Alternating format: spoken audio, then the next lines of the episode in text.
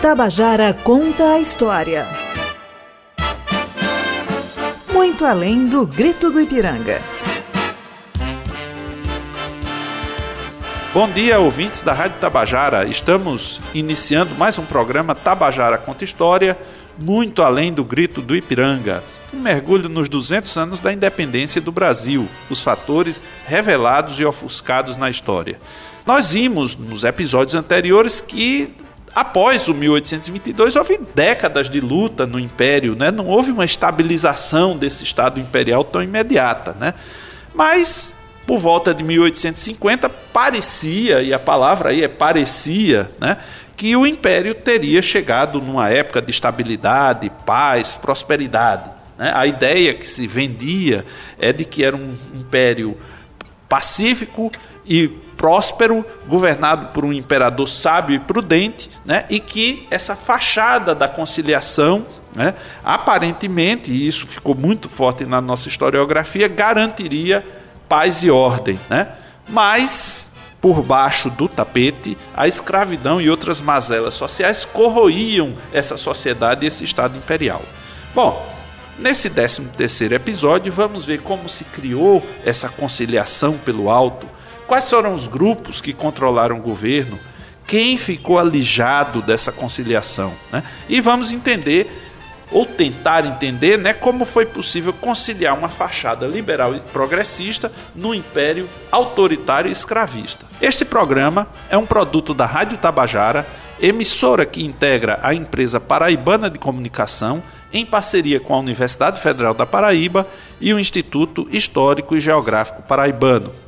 Eu sou Ângelo Emílio, professor do Departamento de História da UFPB, doutor em História pela USP e para dar continuidade à abordagem especial sobre o bicentenário da independência brasileira, o tema deste episódio é a consolidação da ordem, a conciliação no Império do Brasil. Né? E para debater esse assunto tão instigante conosco, contamos com a professora Rosa Godoy, do Departamento de História da UFPB, diretamente da cidade de Jundiaí, São Paulo e aqui conosco no estúdio o professor Cristiano Cristilino, do Departamento de História da Universidade Estadual da Paraíba, campus de Guarabira.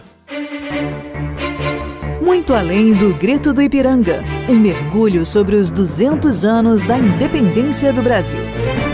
Bom, então para a gente iniciar esse bate-bola historiográfico, né, nessas primeiras décadas após a independência, o império havia sido sacudido por muitas lutas sociais e políticas. Só que depois de 1840, né, com o golpe da maioridade, a derrota já em 1849 da Revolução Praieira e o gabinete de conciliação já em 1853, então por volta de 1850 parecia que as coisas tinham chegado a paz e a concórdia, né? Mas é tudo aparência, né? Não foi bem assim. Então vamos começar é, passando inicialmente para a professora Rosa e depois para o professor Cristiano, né? Esse primeiro bloco aqui, né? É, professora, como é que a gente pode entender essa conciliação e essa paz aparente do segundo reinado? Né? Quem é que assumiu o poder? Quem é que ficou de fora dessa conciliação? Né? Esse segundo reinado foi mesmo a época de paz e progresso? Bom dia a todos. Bom dia, Ângelo. Bom dia, Cristiano. Bom dia, ouvintes. Veja, essa visão do Império sobre essa paz e estabilidade foi uma imagem que eu diria que os historiadores, sobretudo próximos à corte, construíram sobre o Império. Até hoje se tem essa visão. O Império, essa estabilidade, essa, essa paz. Enquanto o imperador lá ficava filosofando e estava tudo bem no país. Não é bem assim. O foco dessa interpretação é o Rio de Janeiro e o foco dessa interpretação foi para realçar a figura de Dom Pedro II. Mas eu acho que hoje essa historiografia que vem sendo produzida, sobretudo depois que se criaram cursos de pós-graduação em todos os estados brasileiros, praticamente, quase todos, eu acho que a visão sobre o Império muda muito, sobretudo para conhecer o que, que, estava acontecendo nas outras partes do país. E os grupos que chegaram ao poder em torno de 1850 deixaram muita gente de fora, né, professora? Veja, essa história de construir o poder depois de 1822 é uma história longa, que já já vem lá de 1822. Ela vai ter uma certa estabilidade depois da Revolução Praieira e com a pretensa conciliação de 1853. Mas há grupos que ficam de fora. Primeiro, uh, no episódio anterior, foi falado todo o conjunto de revoltas que aconteceu no Império. Você tinha três universos aí no país. Você tinha o mundo da rua, que era a da plebe, dos homens livres pobres. Você tinha o mundo do povo, porque povo, na verdade, era a elite. A elite se chamava povo. A Ela casa, se autodenominava povo. que eram os proprietários não é? E, e, detentores do poder, você tinha o mundo do trabalho, que eram os escravos. Esse processo foi longo. Houve uma disputa: que tipo de poder vai ser construído? É, então vamos continuar nessa disputa entre né, a casa, a rua, o Estado, os grupos sociais. Professor Cristiano, quem é que ficou de dentro e quem é que ficou de fora dessa conciliação? É, bom dia, Ângelo, professora Rosa e aos ouvintes da Rádio Tabajara. De fato, é um período de grande exclusão, né, principalmente dessa população escrava, né, a população pobre né, do, do Império.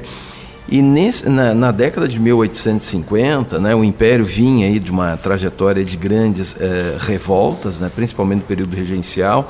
A última foi a Praieira, né, que encerrou na Paraíba, né, também é, é, um período em que o Brasil vivia né, uma expectativa de guerra com a Argentina, né, houve aí as, as guerras né, platinas em 1851-52, mas havia essa ideia de uma provável guerra com a Argentina. Então passava-se né, aquela ideia de uma necessidade de se estabilizar o país né, e se preparar para um conflito externo que, por ironia do destino, foi com o Paraguai.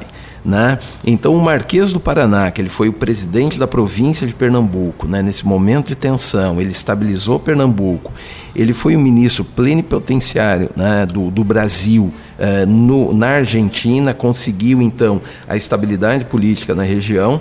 Ele vem, né? depois da eleição de 1852, quando os conservadores tiveram ampla maioria, mas era aquela maioria que não tinha coesão, né? Então, o Marquês o Marquês do Paraná, ele vai propor então a chamada Ponte de Ouro, né, que é uma denominação do Nabucco de Araújo, para juntar os dois partidos. Agora, é, o que é importante dizer aqui, né, que aqui inicia essa vocação do Brasil para o Centrão, tá? A partir de 1848, o imperador ele nomeava o chefe do gabinete de ministros. Então imagine o Marquês do Paraná quantos cargos tinha para oferecer.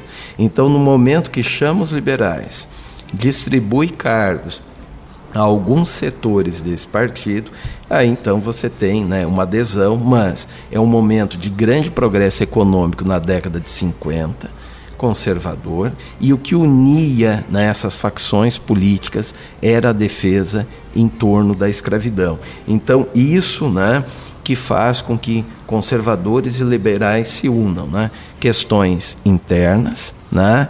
A possibilidade de um conflito externo com a Argentina, que era uma ideia corrente, e para isso também o uh, Francisco Van Hagen teve uma publicação em 1849 que jogou lenha na fogueira, né? distribuiu para todo o Império Memorial Orgânico, onde ele dizia que o Brasil deveria invadir o Paraguai, o Uruguai e anexá-los ao Império. É interessante, um contexto muito complexo, né? Se faz um, uma conciliação aí pelo alto, né? Grandes proprietários, grandes comerciantes, e como a professora Rosa já lembrou também através do professor Ilmar, a plebe e os escravos ficam de fora dessa conciliação, né? Ficam só de longe, né? Sendo forçados a olhar.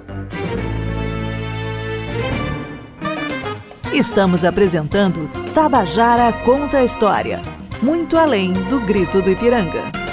Você, nosso ouvinte da Rádio Tabajara, que está sintonizando agora a nossa estação, está ouvindo o 13º episódio do programa especial sobre os 200 anos da independência, que tem como tema hoje a consolidação da ordem, a conciliação no Império do Brasil, contando aqui com a presença da professora Rosa Godoy e do professor Cristiano Cristilino. Nesse primeiro bloco, fizemos um breve panorama né, acerca de tudo que levou a uma conciliação pelo alto dos grupos de poder em torno de 1850 e como é que eles, de certa maneira, vão tentar garantir uma estabilidade política. Né? Mas para fazer isso, muita gente fica alijada né, dessa participação vai ser o banquete, digamos assim, da Casa Grande, dos grandes comerciantes, do, da alta burocracia do Estado, não obstante, a grande maioria do povo continua alijada disso. Né? Mas vamos continuar com os nossos debatedores, com a professora Rosa, com o professor Cristiano. Né? Então, esse segundo reinado, né, ele é apresentado aí como um momento de paz, de prosperidade, um imperador filósofo, né, como lembrou a professora Rosa. Né? Mas quando a gente examina mais atentamente, né, a gente vai percebendo que uma série de medidas foi tomada, né? Ao longo desse tempo e que foi protelando a extinção da escravidão, né? São medidas muito graduais para prolongar a escravidão. Vem a lei de terras, a lei de imigração, né? Então há uma série de reajustes do Estado, né? E a pergunta tanto para a professora Rosa quanto para o professor Cristiano, considerando essa estabilidade e esse quadro legal, quem é que ganhava, quem é que perdia com isso? Professora Rosa. Conforme o Cristiano já falou, uh, foi a disputa, até mais ou menos o fim da praeira, entre os liberais, que defendiam mais a autonomia das províncias, isso já foi falado no episódio anterior até, e os conservadores que defendiam um Estado mais centralizado. Desde o ato adicional, isso vem sendo negociado e, na verdade, no início dos anos 40, vai ter uma preponderância conservadora mas é uma coisa momentânea, é uma alter, alternativa. Ora tem gabinete liberal conservador ao longo dos anos 40, ora gabinete uh, liberal só, mais federalista, o pessoal de cunho mais federalista. Agora, quem ganha? Na verdade, quem ganhou foi a elite. Ela faz um acordo. Eu concordo com o Cristiano aí, parece a inauguração aí do Centrão. É um pacto entre as elites, né? E quem ficou de fora, evidentemente, foi a plebe. Tá? A plebe vai ser submetida, porque o que, que a elite faz?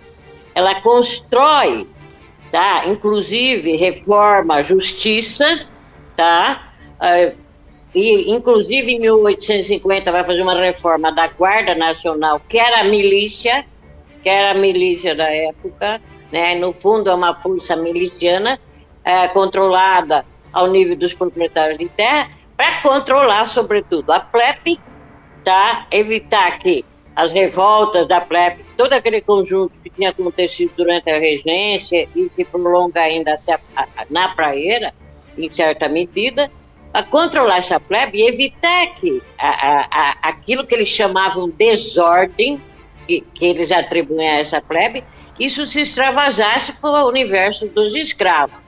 É quem ganhou aí foi a elite, claro. Quem ficou de fora? A, a plebe submetida, tá? Sob controle dessas elites e os escravos sob controle também. A, aonde que está a estabilidade? Terminou a praieira, o que você teve ali? Acabou de ter a praieira? Lembrar que uh, a década de 40 é a década. A Inglaterra está fazendo a pressão pelo fim da escravidão tá? Enfim, do tráfico, sobretudo transatlântico. Então, ah, vai ter a lei Eusébio de Queiroz, em 1850, porque finalmente a elite vai ceder à pressão da Inglaterra para poder, como se diz, vão-se os anéis, fiquem os dedos. Ah, Abre-se mão do tráfico ah, transatlântico, né, de escravos para o Brasil, mas se mantém a escravidão uh, dentro do Brasil. Mas aí já sinaliza outra coisa. Desde 1831, lá, com aquele falso fim da escravidão, a lei de 31 para inglês, já se, está desde lá sinalizado que a escravidão vai acabar. Então, mal termina a década de 40, você tem aí o fim do tráfico e o quê? A campanha abolicionista vai estar na rua. Daí em diante, uma belíssima campanha abolicionista no país inteiro e que vai mostrar que essa estabilidade não é bem assim. Professor Cristiano, então vamos falar sobre essa aparente paz e, e o, digamos assim, Cazuza dizia, há um incêndio sob a chuva rala, né? Então, havia esse incêndio, né? Ai, que bonito. de fato havia uh, esse incêndio. Só lembrando que esse é o período, né, que você uh, a eleição de as eleições nesse período eram extremamente violentas. Era uma parte minúscula da população que votava, já que eram homens alfabetizados, né, e com uma renda superior a 100 mil réis. Né? Por isso que a Constituição de 1824 ficou conhecida como a Constituição da Mandioca. Né? Então era, uh, as eleições eram muito tensas. Né? E a modernização da década de 50, então que leva né, à conciliação, ela passa também pela questão uh, da lei de terras, né, da imigração, da, do fim do tráfico.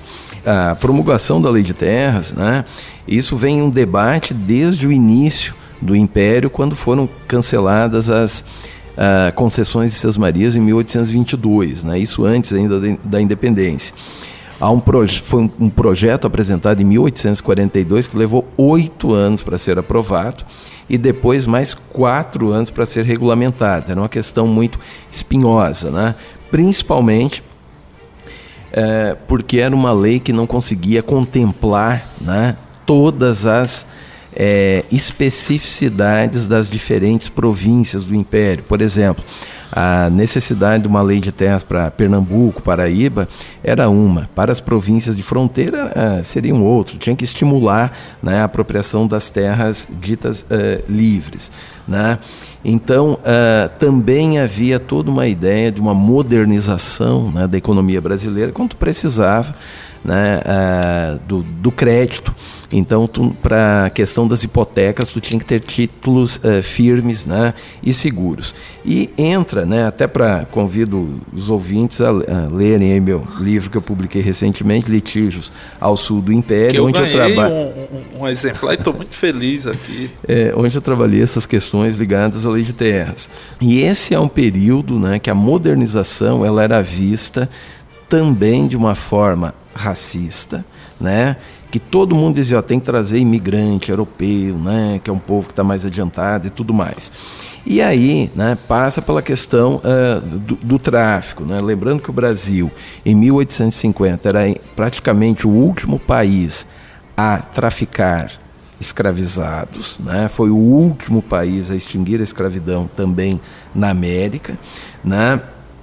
E no momento que tu acaba né, com o tráfico intercontinental de escravos, é, um bom volume de capitais deixa de sair do Brasil, ficam aqui e esses homens de negócios vão investir então em comércio, iluminação a gás das cidades, há toda uma movimentação, Ferrovia. ferrovias também, exatamente, professor. Então, em 1850 tem esse primeiro grande acordão, né, de se promover uma abolição lenta, segura e gradual, e é isso então que faz com que o Brasil consiga arrastar né, a escravidão até 1888. E é, é, estranho, né, curioso hoje que eu ouço muito nas ruas né, as pessoas dizendo que ah, mas a família imperial é, acabou com a escravidão. Sim, a família imperial se empenhou, né? É, fortemente para assegurar a escravidão né, até 88, quando o Brasil foi o último país né, a abolir a escravidão. É a, uma das maiores fake news da atualidade atribuir né, à família imperial brasileira Dom Pedro II esse papel de abolicionista. É uma piada pronta. É, é lenta, gradual e muito pelo alto. Né? Tabajara conta a história você que está chegando agora na Rádio Tabajara, estamos ouvindo aqui o 13 terceiro episódio do programa Muito Além do Grito do Ipiranga e hoje estamos com um tema especial a consolidação da ordem, a conciliação no Império do Brasil, contando com a professora Rosa Godoy, da Universidade Federal da Paraíba, e o professor Cristiano Cristilino, da Universidade Estadual da Paraíba, campus de Guarabira. Então, nós vimos nos dois primeiros blocos né, que é, estabeleceu-se uma certa ideia de que a partir de 1850 e durante algumas décadas nós temos um império de paz e ordem, né, uma conciliação pelo alto, uma estabilização do poder. Né? Mas a gente percebe muito bem que à margem disso, né, ou para além da fachada, falta um direito de cidadania para a grande maioria das pessoas e ainda existe a marca indelével do Império Brasileiro. Era um império escravista, não nos enganemos. Durante 66 anos de regime imperial foram 65 anos de escravidão. Então não existe império não escravista. Né? A, a, a, a conta aritmética é inquestionável nesse sentido, né? E o professor Cristiano, inclusive, eu me lembrei de um pequeno incidente falando aí da, de como essas eleições eram violentas, né? É, em 1871, no Ceará, havia um chefe político, o, o padre Francisco Correia, né? E ele disputava lá com um grupo e que tinha do outro lado um jornalista chamado Joaquim Catunda, e o Catunda para atacar o padre Correia ele escreveu uma pseudobiografia do padre, uma fake biografia, digamos assim, e, e, dizia que o padre tinha nascido, e na hora que o padre nasceu na casa dele subiu o cheiro de enxofre, e vem uma figura lá muito esquisita, e a carinha, o padre, chama o padre de maldito Chiquinho. Então você imagine, isso é um documento histórico, né? essa pseudobiografia. Então você imagine, quer dizer, essa violência toda por trás da fachada, né, de fato havia um incêndio sob a chuva rala, como diria Cazuza, e o incêndio era muito grande. Né? Não demoraram as abelhas a zumbirem e os quilos a serem quebrados e a, a, a o abolicionismo, como a professora Rosa falou, está na rua, as fugas, os aquilombamentos. Né? Então, rapidamente, essa fachada de paz e prosperidade foi extinta. Né? Então, voltando aqui, eu me, me empolguei, mas voltando aqui aos nossos debatedores, né? por baixo então dessa fachada de paz e prosperidade, começam a pipocar essas contestações à ordem do império e que, inclusive, vão gerar uma crise que vai desembocar no, na própria dissolução do império. Né? Então, a partir desse momento, quais são essas principais crises e como é que elas acabam provocando o desgaste dessa fachada imperial, professora Rosa? Bom, eu vou falar duas questões rapidíssimas para falar uma terceira muito importante. Uma, essa conciliação que se tentou fazer aí por volta de 1853, uma conciliação, como o Cristiano apontou, de cargos. Colocar liberais lá no gabinete conservador. Houve debate no parlamento, inclusive, que a conciliação devia ser em torno de ideias, de princípio. Ah, mas não, o acordo foi ah, de pessoas, não, não passou mais do que isso. Como a gente assiste nesse país, né? Ah, até hoje. Esse é um ponto que eu queria ressaltar. O segundo ponto é que, enquanto está rolando a campanha abolicionista nas ruas, em, to, em praticamente todas as províncias, basta se ler um livro belíssimo da professora Ângela Alonso, da Universidade de São Paulo, sobre a campanha abolicionista, ela, ela percorre o Brasil todo para mostrar isso. O Piauí abole a, a escravidão antes, um pouco antes de 88, ah, o Ceará em 84. Então, é isso que está acontecendo. Agora, eu vou falar de uma questão muito importante aí para nós do Nordeste é a crise agrária. Você perguntou quais são as questões. Ah, uma das questões para mim fundamentais é a crise agrária nas províncias do norte, que seria ah, o Nordeste hoje, né? Como era chamado Nordeste. É uma crise que vem desde a invasão holandesa, quando, quando a região sustenta a expulsão dos holandeses e depois ela reclama recompensa por isso do, do governo metropolitano português e não obtém. Depois você já tem, ah, no início do 19, o Nordeste já está numa situação, embora tenha momentos de, de boa situação no mercado internacional, você já você tem, desde a invasão holandesa, desde o fim da invasão holandesa, a concorrência do açúcar das Antilhas e, e depois o açúcar da Europa Central, que é o açúcar de beterraba, né? da Europa, da América Central, a região das Antilhas é, é cana, que os, os holandeses levam para lá.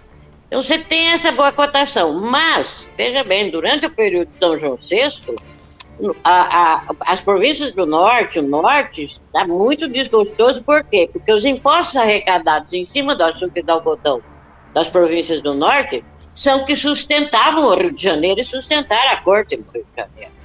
Bom, depois, veja bem, mesmo a costura política, esse acordão aí que tem entre o poder, entre as elites aí nos anos 40, né? E, e, um poder central e autonom, certas autonomias provinciais, não resolve a questão, porque é foi um pacto das elites, mas um pacto desigual. Havia situação desigual entre as províncias. Quem mandava e controlava por, por maioria e bancadas de representação né, ah, no, no parlamento era Bahia, Rio de Janeiro, Pernambuco, Pernambuco sim, e Minas Gerais.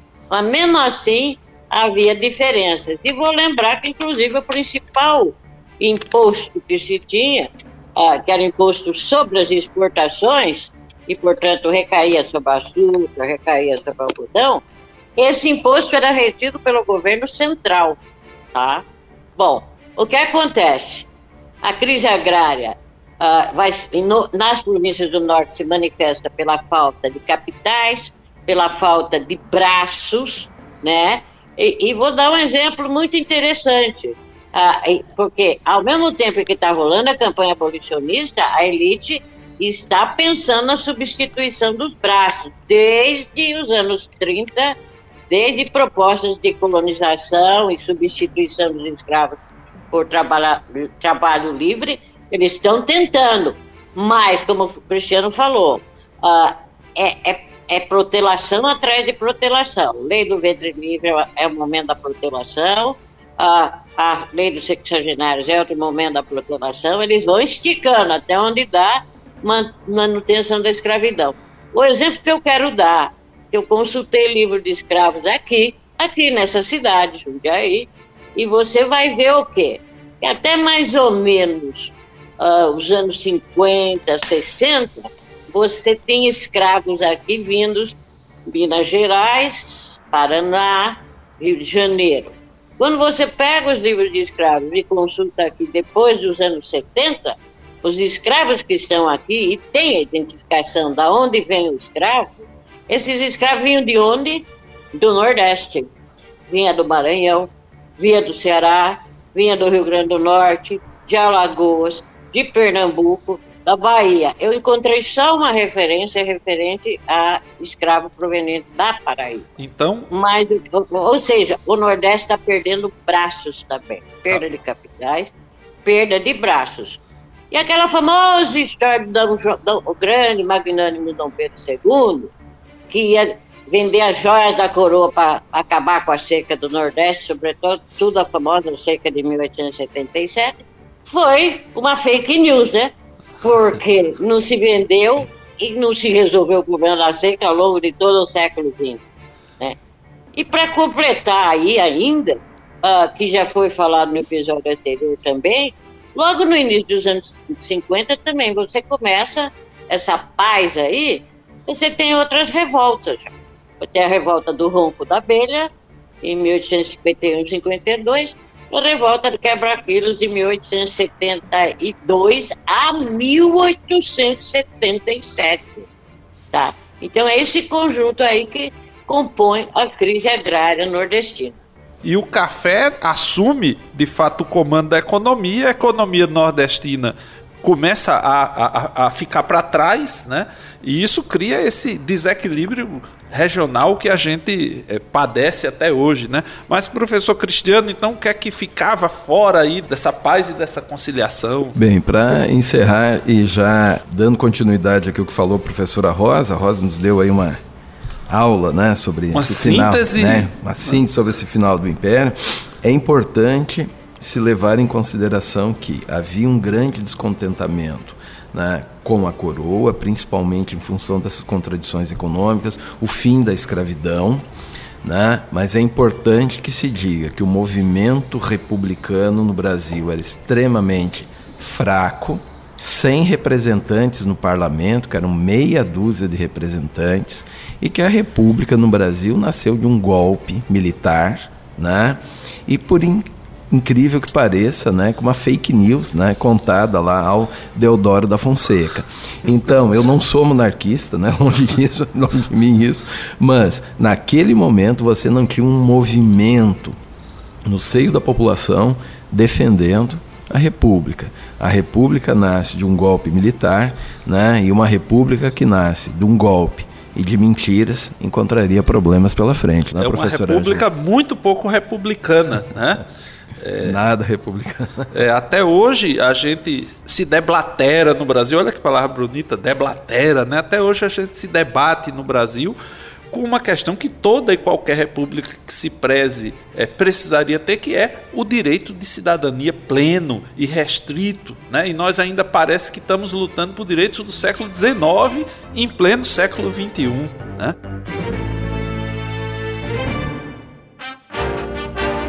Tabajara conta a história. Muito além do grito do Ipiranga. O assunto poderia ir muito longe, né? Nós fizemos aqui uma síntese muito interessante de mais de quatro décadas do império escravista do Brasil, é bom que se frise isso, né? Do império não cidadão do Brasil, né? Mas chegamos ao momento de encerrar. Agradecemos ao professor Cristiano, à professora Rosa, que partilharam conosco essa manhã. Agradecemos a companhia de todos os ouvintes, deixando convite para estarem conosco na próxima segunda-feira, no mesmo horário, às 8 da manhã, pelas Tabajara AM/FM, para o próximo episódio do programa Muito Além do Grito do Ipiranga, quando vamos falar sobre o tema Um Império em Crise, a ruptura da ordem imperial enfocando as contradições e crises que levaram à ruptura do regime imperial no Brasil. Ou seja, contando o fim dessa história que a gente começou hoje aqui, né? Então esse episódio contou com os trabalhos técnicos de João Lira, o roteiro de Fernanda Gonçalves, edição e gerência de jornalismo de Marcos Tomás. Eu sou Ângelo Emílio para a Rádio Tabajara. Boa segunda-feira e excelente semana. Tabajara conta a história muito além do grito do Ipiranga.